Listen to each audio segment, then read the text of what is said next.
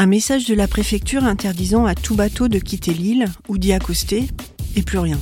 Au loin, du côté de La Rochelle et Rochefort, les feux se multiplient sans explication.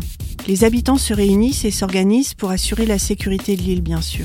Toutes les décisions sont désormais prises par les personnes majeures, après des discussions parfois houleuses, par un vote à main levée. Les provisions sont regroupées, mises à l'abri et préparées par une cuisine centrale. Que faire des Iliens qui reviennent du continent pour se mettre à l'abri?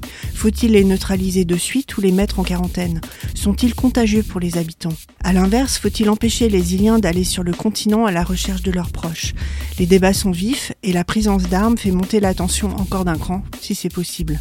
Les ados de l'île s'organisent entre les cours, les travaux d'intérêt général et leurs sorties habituelles, leur cabane, connue des adultes, mais aussi le fort dans lequel ils ont réussi à entrer. Les liens se resserrent, mais les haines se développent aussi, allant jusqu'au meurtre. C'est toute la force de ce roman, nous faire vivre une situation extrême à travers les yeux d'ados.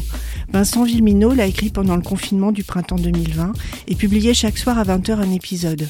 S'en suivaient les réactions des lecteurs qui ont fait évoluer l'histoire et les personnages. L'île de Vincent Villeminot est un roman passionnant à retrouver en poche chez votre libraire préféré ou dans votre bibliothèque.